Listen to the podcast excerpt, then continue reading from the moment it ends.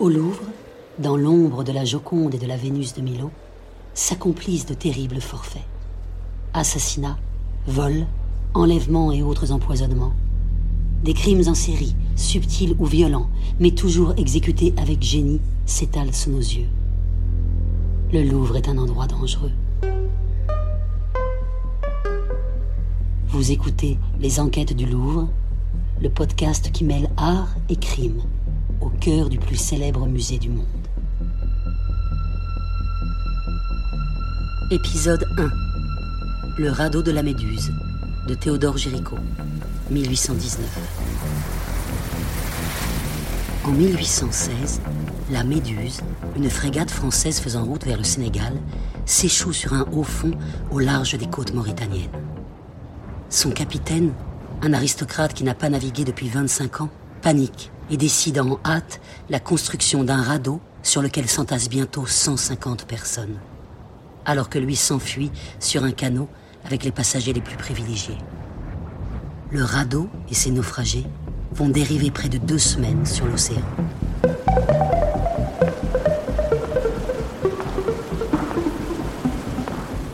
Bah, la première chose que je vois, c'est en fait une victime qui semble ne plus avoir de membre inférieur.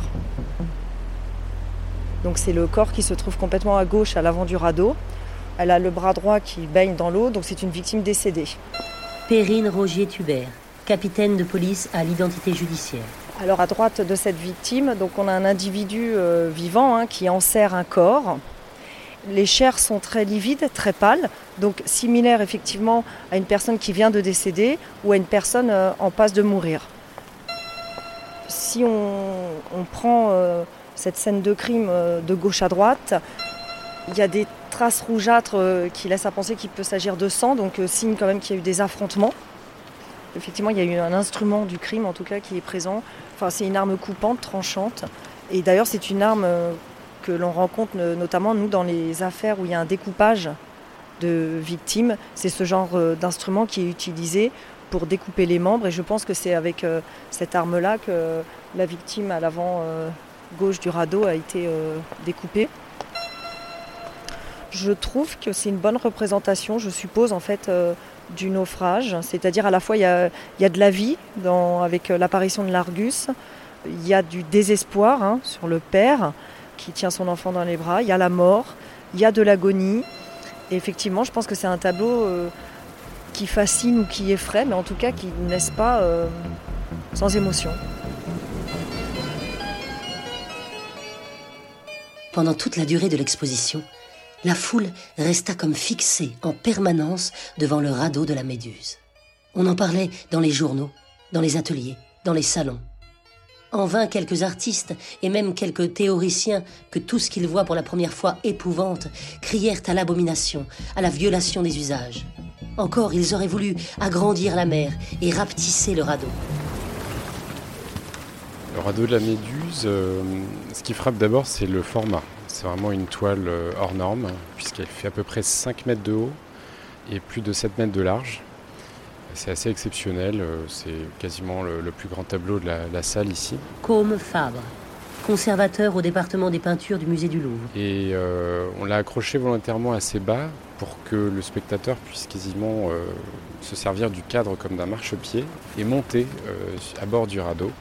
C'est en tout cas la sensation même qu'avaient déjà les spectateurs, euh, enfin les premiers euh, visionnaires du tableau lorsqu'ils l'ont découvert au salon euh, de 1819. Et bah, le tableau est très impressionnant par sa composition pyramidale. En fait, il y a deux pyramides d'ailleurs, quand on regarde bien. Il y a une pyramide de, de personnages humains qui s'entassent. Ça commence en bas à gauche. Vous avez ce corps euh, qui paraît coupé en deux, une sorte de tronc humain qui euh, sort des, planches entrecroisées du radeau. Ensuite, euh, un jeune homme entièrement nu, allongé entre les bras de, celui qui pourrait être son père, et qui visiblement pleure sur la mort de son fils.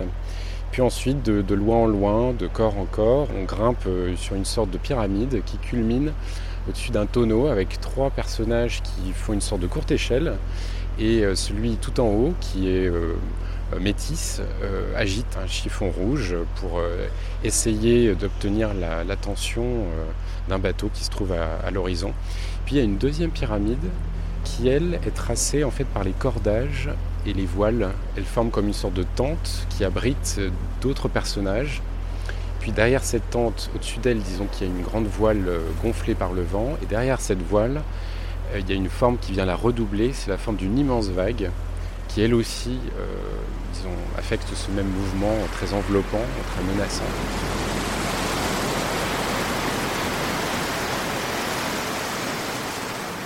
La nuit survenue, le ciel se couvrit de nuages épais. Le vent se déchaîna et souleva la mer. Des montagnes d'eau nous couvraient à chaque instant et venaient se briser avec fureur au milieu de nous. Sur l'avant et l'arrière, les lames déferlaient impétueusement et entraînaient les hommes malgré toute leur résistance. Le symbole de la vague, évidemment, est, est intéressant parce que justement, il fait référence à quelque chose qu'on ne maîtrise pas. Isabelle Autissier, navigatrice. Et le déferlement de la vague, c'est la seule chose qui est vraiment dangereuse pour un bateau. C'est des tonnes d'eau qui, s'abattent, et donc c'est une puissance, euh, évidemment, euh, formidable. Faire naufrage, c'est à un moment donné se retrouver en situation où euh, on ne maîtrise plus la situation et il y a ce qu'on appelle un danger de mort à brève échéance. eux, ils imaginent qu'ils vont faire une navigation tranquille. Pourtant, il y avait plus de naufrages encore à l'époque qu'aujourd'hui. Mais ils sont dans un état d'impréparation absolue. Et donc, quand on est dans cet état d'impréparation absolue, on a beaucoup plus d'émotions euh, parce qu'on réagit euh, à la minute, parce que euh, voilà. Et en plus, il y a l'effet groupe. Eux, ils sont très nombreux, avec des gens qui n'ont jamais mis le pied sur un bateau. Le moindre bon sens aurait commandé de ne pas emmener les tonneaux d'alcool. Comme les gens, effectivement, sont sous la, force de, la peur, de, bah, euh, voilà, on fait n'importe quoi, quoi. Euh, donc après, bah, après c'est du chacun pour soi. Les soldats et matelots, effrayés par la présence d'un danger presque inévitable, ne doutèrent plus qu'ils ne fussent tous arrivés à leur dernière heure. Croyant fermement qu'ils allaient être engloutis, ils résolurent d'adoucir leur dernier moment en buvant jusqu'à perdre la raison. Quelques hommes jaloux de prolonger leur existence se réunirent à ceux qui voulaient conserver le radeau et s'armèrent. Il n'y eut plus alors d'affaires partielles, le combat devint général. Nuit affreuse. Tu couvris de tes sombres voiles ces odieux combats auxquels présidait le cruel démon du désespoir sait bien que les naufragés euh, ont dérivé plus de 10 jours euh, sur un radeau. Au début, ils étaient 150. Euh, il y a eu beaucoup de pertes, puisqu'à la fin, ils sont plus que 15. Bruno Chénic, historien de l'art. ils se sont battus comme des chiens, pire que des chiens. Ils, étaient couverts de blessures, rongés par le sel. Enfin bon c'était épouvantable comme ambiance, voilà. Donc, et Géricault le savait très bien, parce que Géricault a eu la chance de rencontrer Correa et Savigny. Donc, Correa et Savigny sont ceux qui ont euh, écrit, osé écrire euh, leur malheur, leur mésaventure, donc en, novembre 1817, et c'est à partir de là que le scandale a, a éclaté. Les infortunés que la mort avait épargnés se précipitèrent sur les cadavres dont le radeau était couvert, les coupèrent par tranches, et quelques-uns même les dévorèrent à l'instant. Voyant que cette affreuse nourriture avait relevé les forces de ceux qui l'avaient employée, on proposa de la faire sécher pour la rendre un peu plus supportable au goût. Mais alors c'est là où justement il faut comprendre le cannibalisme, c'est qu'effectivement il a lieu dès, je crois, le deuxième ou le troisième jour, très tôt. Je veux dire, un, corps humain peut largement survivre sans, sans manger. Mais les soldats qui étaient là euh, étaient des rescapés notamment de la campagne de Russie. Et on sait très bien que pendant la campagne de Russie, il y a eu des scènes de cannibalisme. Il n'y avait plus rien à manger, il n'y avait que de la neige, donc ils ont mangé les chevaux, mais après, ils se sont mangés entre eux. Donc, si vous voulez, ça explique pourquoi les naufragés euh, mangent si rapidement de la chair humaine. C'est que, je veux dire, ce sont d'anciens soldats napoléoniens. Évidemment, Jéricho le savait. Tout le monde le savait à l'époque. Mais évidemment, ça fait partie des grands tabous. je veux dire, Maintenant, l'armée française mangerait du cadavre humain, on ne le dirait pas. C'est pas possible.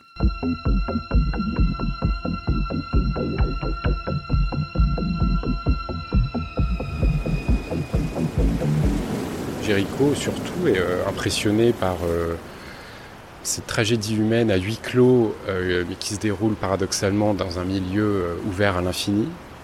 Et pour quelqu'un qui, en plus, comme toute sa génération, redécouvre par exemple l'enfer de Dante, enfin, ou adore les romans de Byron, qui est imprégné de visions de l'enfer. Euh, c'est fascinant, à travers ce fait divers, de donner forme à ce que pourrait être l'enfer sur Terre. Il ne faut pas oublier que Géricault peint ce tableau après être rentré de Rome, où ce qui a beaucoup frappé, ça a été Michel-Ange.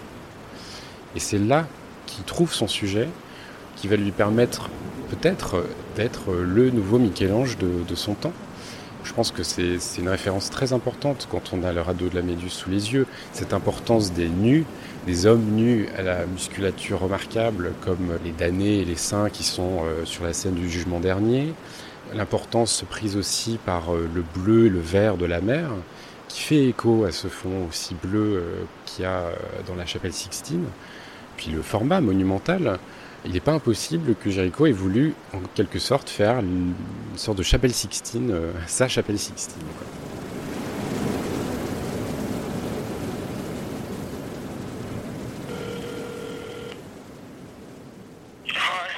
Salut. Paul McCarthy, uh, I'm an artist. C'est Paul McCarthy, artiste.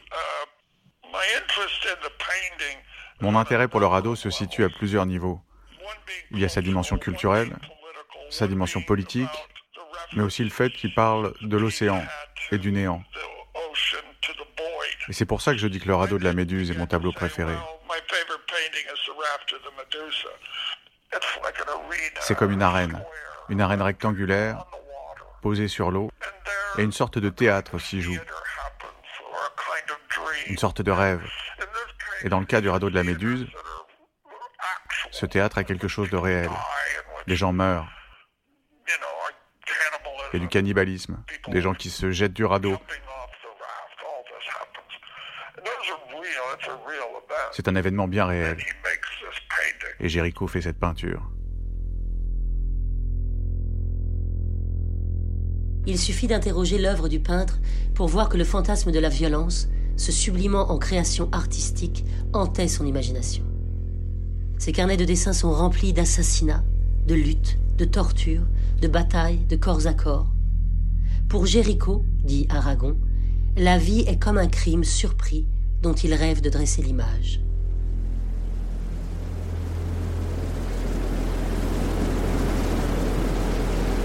Jéricho a effectivement a travaillé énormément euh, sur la préparation euh, de ce tableau. Comme Même s'il est difficile de faire la part entre la légende et la réalité, parce qu'il y a eu quand même, c'est un tableau qui a évidemment attiré tellement d'attention et, son auteur est mort si jeune après qu'il a aggloméré euh, beaucoup beaucoup d'anecdotes, d'histoires plus ou moins vérifiables. Par exemple, le fait que Jéricho euh, se serait rasé la tête pour s'enfermer, pour s'interdire de sortir, d'avoir des sorties mondaines pendant la réalisation du tableau, le fait de s'astreindre à, côtoyer des morceaux de chair humaine en décomposition pendant plusieurs jours.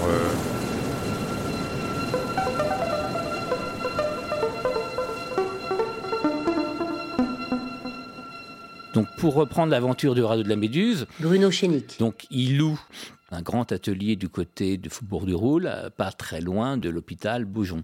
Et il cherche euh, du thym cadavérique, du thym euh, pas très en forme, quoi. Et donc on nous dit qu'il a un interne de l'hôpital Beaujon lui a euh, prêté, peut-être pas donné, hein, prêté un bout de bras, une tête décapitée. Bon, parce qu'en fait, Souvent, euh, ce sont les, condamnés à mort qui sont disséqués. Donc peut-être qu'il a eu effectivement une, tête de décapité euh, sous son toit et qu'effectivement ça sentait tellement mauvais qu'il était obligé de mettre ça sur sa gouttière, euh, gouttière de toit. Après, ce qui est vrai, il en a fait des tableaux extraordinaires, hein, les fameux les fragments anatomiques, un bras, une jambe, c'est érotique, c'est une caresse funèbre. donc c'est ça qui m'intéresse, c'est ça qui est génial.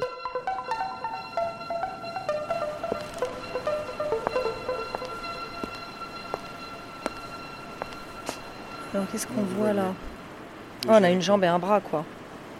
C'est-à-dire en fait il avait ça posé dans son atelier, c'est quelque chose qu'il a peint Perrine Rogier Tubert. Si j'arrive sur une scène de crime et je découvre ça, eh bien, je vois que euh, l'extrémité du bras qui a été coupée à droite ne présente pas encore de nécrose au niveau justement de l'endroit d'amputation du bras.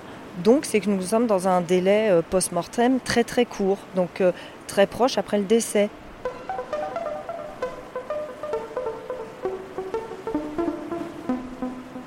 C'est quelque chose sur lequel il m'est déjà arrivé en fait de, tomber, j'allais dire, sur une scène de crime les couleurs, elles sont euh, bien représentatives, effectivement, euh, un peu des chairs un peu blêmes, livides et qui commencent évidemment à être verdâtres. Alors je me dirais surtout, et comme ça m'est déjà arrivé, très bien, j'ai un bras et deux jambes, espérons que les deux jambes appartiennent au même individu et que je ne fais pas face à trois victimes.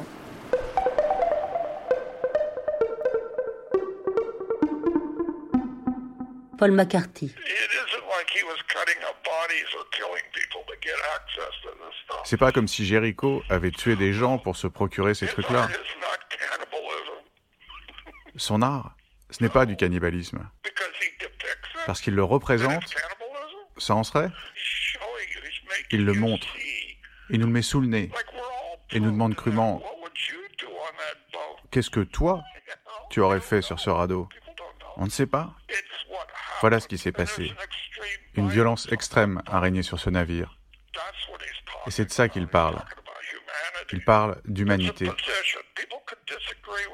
Les gens peuvent désapprouver, mais c'est une position artistique de parler de l'inhumanité de l'humanité.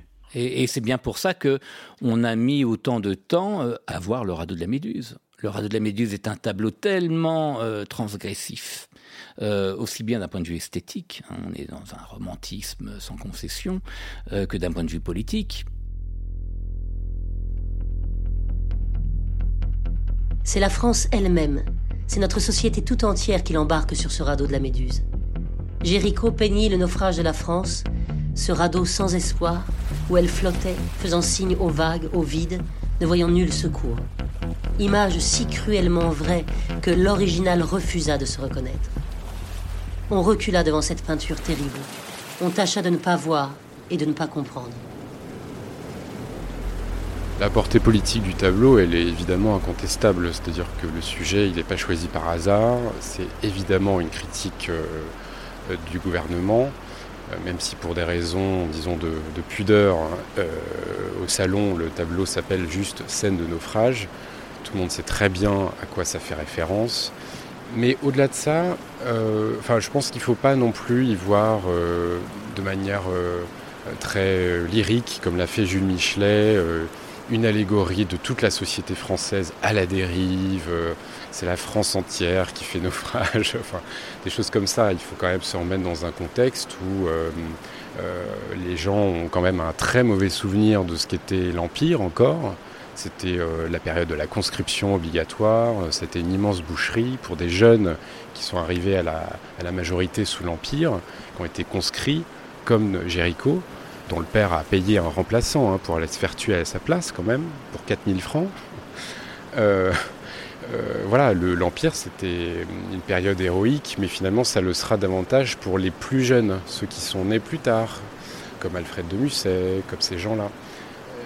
En 1819, la France au contraire se reconstruit avec une certaine fierté, et cette fierté elle passe aussi par la vigueur de l'art contemporain, c'est pour ça qu'on fait confiance, enfin le directeur des musées royaux pousse les jeunes artistes comme Jéricho et euh, il ne fait aucune obstruction au fait que Jéricho se lance dans ce projet de représentation du naufrage de la Méduse, même si, même si euh, effectivement euh, c'est une épine dans le pied du gouvernement. Finalement, on n'a pas regardé le radeau on n'a pas pu regarder le radeau. Par exemple, au salon de 1819, ils n'ont pas voulu voir le héros principal. Euh, le héros principal, c'est celui qui focalise tous les regards. Et donc, le peintre utilise une bonne vieille technique qui est celle de la composition pyramidale. Et on sait très bien que celui qui est au sommet de la pyramide, euh, c'est le héros principal. Et le héros principal, c'est clairement un noir. Beaucoup de critiques d'art ont, ont écrit sur le radeau, aucun sur le personnage principal. Alors moi, j'avoue, c'est une cécité extraordinaire, qui est une cécité évidemment sociétale politique. Et donc, quelque part, ce noir qui a statut de, marchandise à l'époque, hein, malheureusement, l'esclavage a été rétabli par Napoléon, en 1802. Donc ce noir, c'est de la marchandise. Et quelque part, on sait très bien, enfin en tout cas les contemporains savaient, on a peut-être un peu oublié, que l'expédition de la Méduse vise à récupérer un comptoir colonial. Et quand on a un comptoir colonial en Afrique, euh, c'est pas pour faire de la musique classique. Euh, on y va pour euh, créer de la richesse, vendre des marchandises, et on considère que le noir est une marchandise qui se vend très très bien. C'est le fameux commerce triangulaire. Donc le fait que Géricault ait déjà mis un homme de couleur au sommet de son tableau, c'est hallucinant.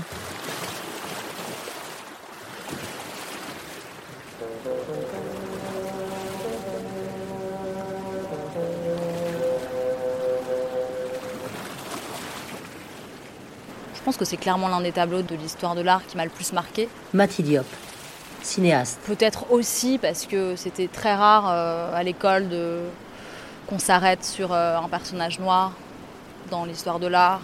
Et comme le radeau est mené par, euh, par l'un des esclaves à bord, peut-être que ça m'avait donné un peu d'espoir qu'un personnage noir prenne une place aussi dans un tableau ça peut sembler exagéré, mais en fait, euh, c'est tellement rare que ça m'avait quand même. Euh, disons que j'avais peut-être relevé la tête, j'avais tendu l'oreille, ah tiens. Et euh, j'ai recueilli, filmé le témoignage d'un jeune homme qui s'appelait à l'époque Sérigne. L'aventure, le récit de, de, voyage des côtes sénégalaises jusqu'en Espagne. Et la vision du radeau de la Méduse que j'ai eue en découvrant le récit, l'histoire de Sérigne, qui raconte euh, l'horreur qu'il a vécue euh, à bord de l'embarcation, qui décrit euh, les délires à travers lesquels passent les personnes qui étaient à bord avec lui, qui décrit le chaos quoi, au sein de la pirogue, mais qui parle aussi d'hommes qui se sont mis à sauter de la pirogue et qui se sont transformés en, poissons. Et, et c'est vrai que pour moi, c'était fascinant que cet écho, que cette résonance passe à travers ce tableau et surtout que ce tableau me soit révélé à travers les mots d'un jeune migrant sénégalais, d'un jeune. Euh, donc c'est Sérigne qui m'a ramené au radeau de la Méduse et qui m'en a quelque part révélé euh, l'essence.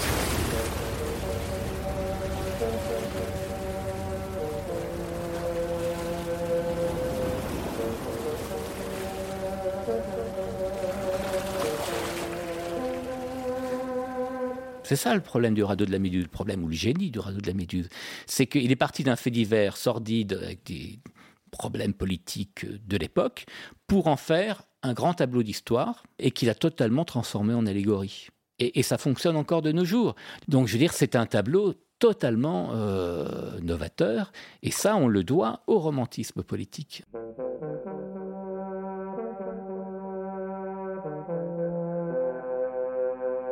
Le problème de Jéricho, c'est qu'il ose. Et parce qu'il a osé, euh, il ne lui a pas du tout été pardonné. du tout. Donc le romantisme, je dirais, c'est pas de tout repos, le romantique. Hein, on sait bien. généralement, euh, un bon romantique finit euh, mal.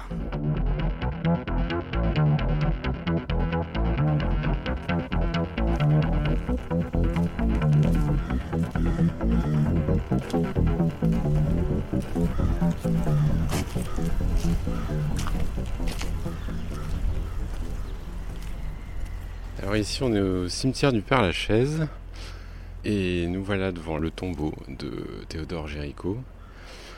Il est allongé euh, avec beaucoup de une certaine nonchalance et donc il tient de sa main gauche sa palette et dans l'autre main un pinceau. Mais ce qui est frappant, c'est que bon, l'artificialité euh, de la scène ne peut pas nous faire oublier le fait qu'il est en fait en train de, de mourir. C'est-à-dire que dans sa longue euh, maladie, sa longue agonie. Il a eu un dernier sursaut, il a voulu peindre euh, jusqu'au bout. Il a demandé une palette des pinceaux alors qu'il était, on le voit, euh, son visage est complètement décharné, les orbites très creusées. on voit presque l'ossature de son crâne sous la peau tirée. Il n'a plus de cheveux. il y a juste un bonnet posé sur sa tête. Et malgré tout, voilà, il trouve la force encore de créer.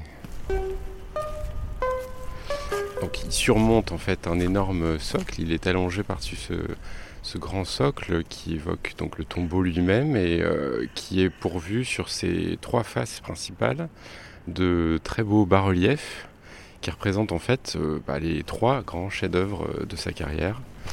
Alors donc devant nous, sur la face, il y a le radeau La Méduse, qu'on reconnaît évidemment tout de suite. Donc euh, c'est un bas-relief en, bronze. Et sur le côté gauche, donc là c'est l'officier de chasseur à cheval, qu'on remarque tout de suite avec son grand cheval cabré. Et puis de l'autre côté, voilà, un cuirassier blessé euh, qui tend le, front.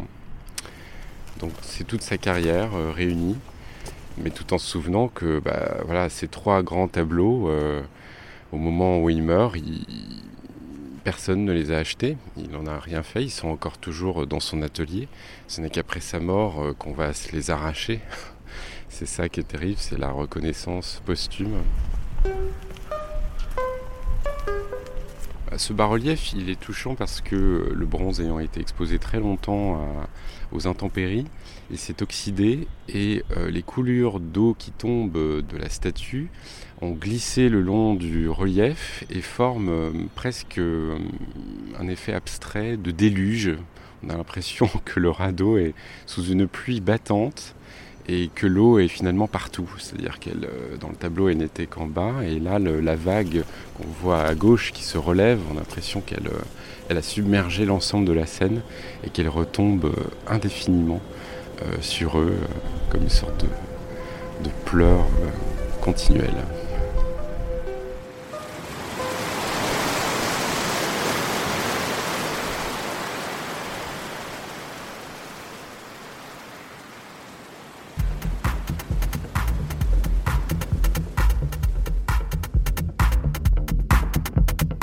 Les enquêtes du Louvre. Un podcast écrit et réalisé par Martin Knéen avec la voix de Romane Boringer. Texte signé Jacques Mahul, Alexandre Coréard et Henri Savigny, Germain Bazin et Jules Michelet. Musique Jean-François Riffaut. Mixage Aurélien Barbolosi. Une production du Musée du Louvre.